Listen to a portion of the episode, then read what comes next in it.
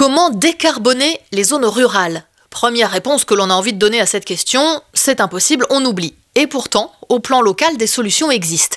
Des nouveautés émergent et contribuent à réduire les émissions de gaz à effet de serre. Dans l'Indre, par exemple, une navette autonome reliant quatre communes sur un parcours de 36 km a été testée l'an dernier.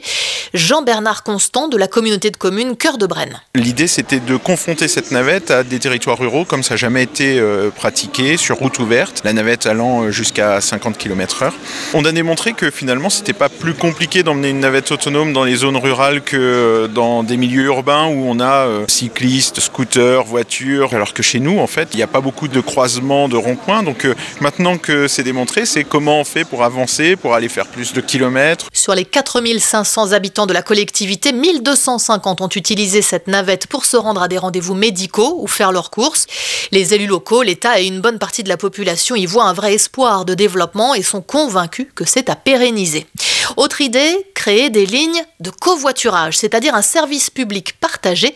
Thomas Matagne, président d'ECOV. Une ligne de covoiturage, c'est comme une ligne de transport collectif, sauf que c'est assuré par les conducteurs qui passent par la ligne.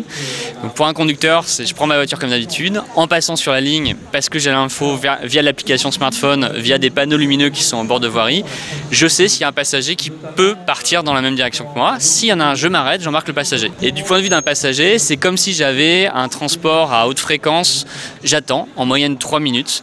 En fait, on n'a pas besoin de volume important de véhicules pour que ça fonctionne. Il nous faut suffisamment de véhicules qui participent pour que ça marche. Et il se trouve qu'en zone rurale, dans bien des cas, on a plus de solidarité spontanée. Et donc, en fait, on a un taux de participation qui est élevé. Et donc, on arrive à faire des lignes de covoiturage qui marchent très bien. C'est le cas, par exemple, entre Bourgoin-Jallieu et Lyon.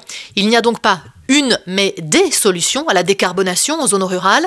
Elles écrivent déjà l'histoire de la mobilité de demain, rendue possible par des politiques comme le Fonds vert lancé cette année, ou encore le PIA, Programme d'investissement d'avenir, créé lui en 2010.